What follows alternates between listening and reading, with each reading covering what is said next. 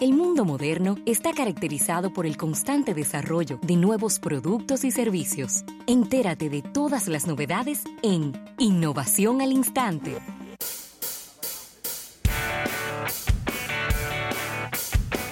Bien, dando las gracias a la Presidencia de la República en este año de la innovación por auspiciar estas innovaciones al instante. Mira, en China tenemos la competencia de Facebook.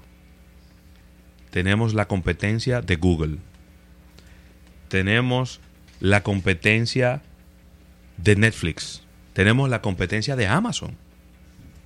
Pero no teníamos la competencia de Spotify ni la de Apple Music. Hasta hoy. Hasta ahora. Oh. La empresa china ByteDance, Byte de este término ¿verdad? informático, que es como los, los, los bytes de información y dance de bailar, acaba de competir en la nueva competencia, tanto de Spotify como de Apple Music. ByteDance es el dueño de TikTok, Ay, Erika. que es esta aplicación muy pero muy exitosa En un año. en Más de un 500 año. millones de personas. Uf. TikTok tiene mil millones de usuarios en el Mil- mundo 1500. y tiene acerca de 80 millones de descargas de, su- de la aplicación en los Estados Unidos. Solo en los Estados Unidos. Pues ellos en este momento están en conversaciones con las grandes compañías de discos de los Estados Unidos y del mundo. Universal Music, Sony Music, Warner Music, para hacer acuerdos de licencias e incluir sus canciones en un nuevo servicio por suscripción de acuerdo a personas cercanas a esta empresa. Esta empresa que está en Beijing quiere lanzar tan pronto como el mes que viene. Esto no es de que, que vamos a ver si en el 2020, si en el 2021, para mediados. No, no, no, no, no. Tan pronto como el mes que viene. Inicialmente en mercados emergentes, porque no piensan en chiquito. India, Indonesia y Brasil Pequeñito. para arrancar ahí. Eso viene siendo casi un doble a la pared de los 411. Luego, entonces, después de haber pasado por esta etapa de prueba, entonces pensaría en entrar al mercado de los Estados Unidos. Pues mira, debemos de estar muy atentos con relación al, al- a cómo va el crecimiento de esta de este nuevo emprendimiento por parte de este grupo, el cual pertenece TikTok, porque ellos muy probablemente vengan con un sistema de podcast en el cual Almuerzo de Negocios tenga Ahí mismo, que hacer la suscripción inmediatamente para que lo sepa. porque tantos afiliados, Erika, va a necesitar también esta implementación de podcast como lo tiene Spotify también.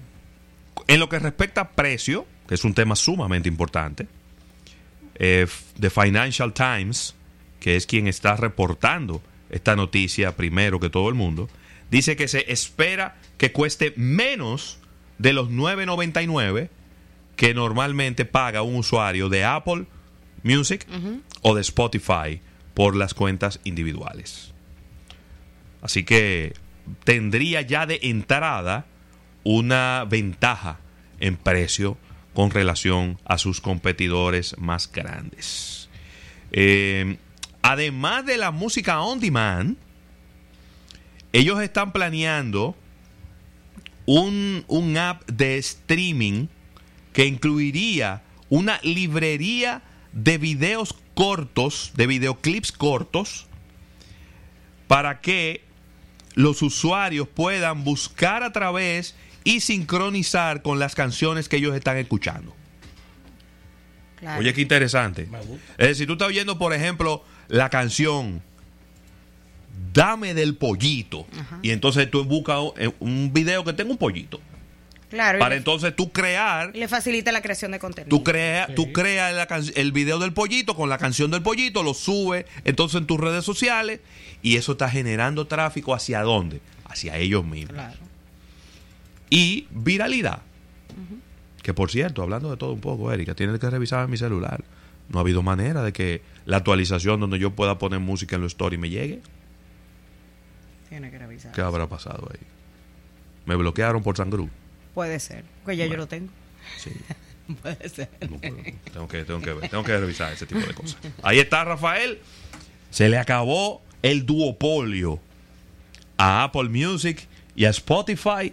Viene por ahí una empresa y seguro que traerá un nombre muy, pero muy raro porque ellos se caracterizan de eso.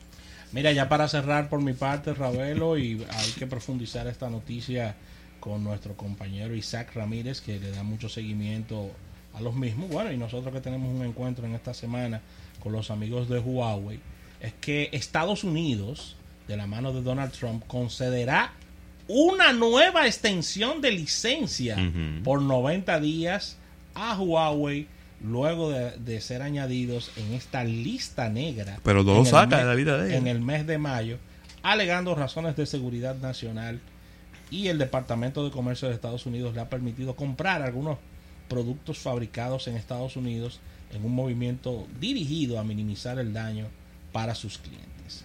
Así que la administración de Trump emitirá el día de hoy, en, un- en los próximos minutos, una extensión de 90 días de una licencia que permite a las empresas estadounidenses continuar haciendo negocios con la empresa china Huawei Technologies, según informaron las fuentes familiarizadas al proceso.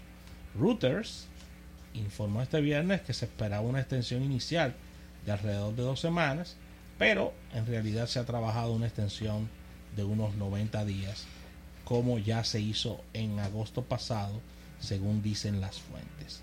Después de añadir a Huawei en una lista negra de empresas el pasado mes de mayo, alegando razones de seguridad nacional, el Departamento de Comercio de Estados Unidos y el Departamento de Seguridad Nacional han permitido comprar algunos productos. Así que el portavoz de Huawei, el mayor fabricante mundial de equipos de redes de telecomunicaciones, dijo el pasado viernes que la compañía no hace comentarios sobre rumores ni especulaciones. Dios. Así que, sí, y, y se oyó un chuipi de fondo. Así que con esta información, Ravelo, cerramos esta, esta, estos innovaciones al instante. Sigue la tragicomedia entre Estados Unidos y Huawei y vamos a ver cómo termina todo esto, Ravelo. Bueno. Así que vamos a una pausa comercial y al retorno venimos con Erika Valenzuela dando las gracias a la presidencia de la República por el auspicio de esta innovación al instante.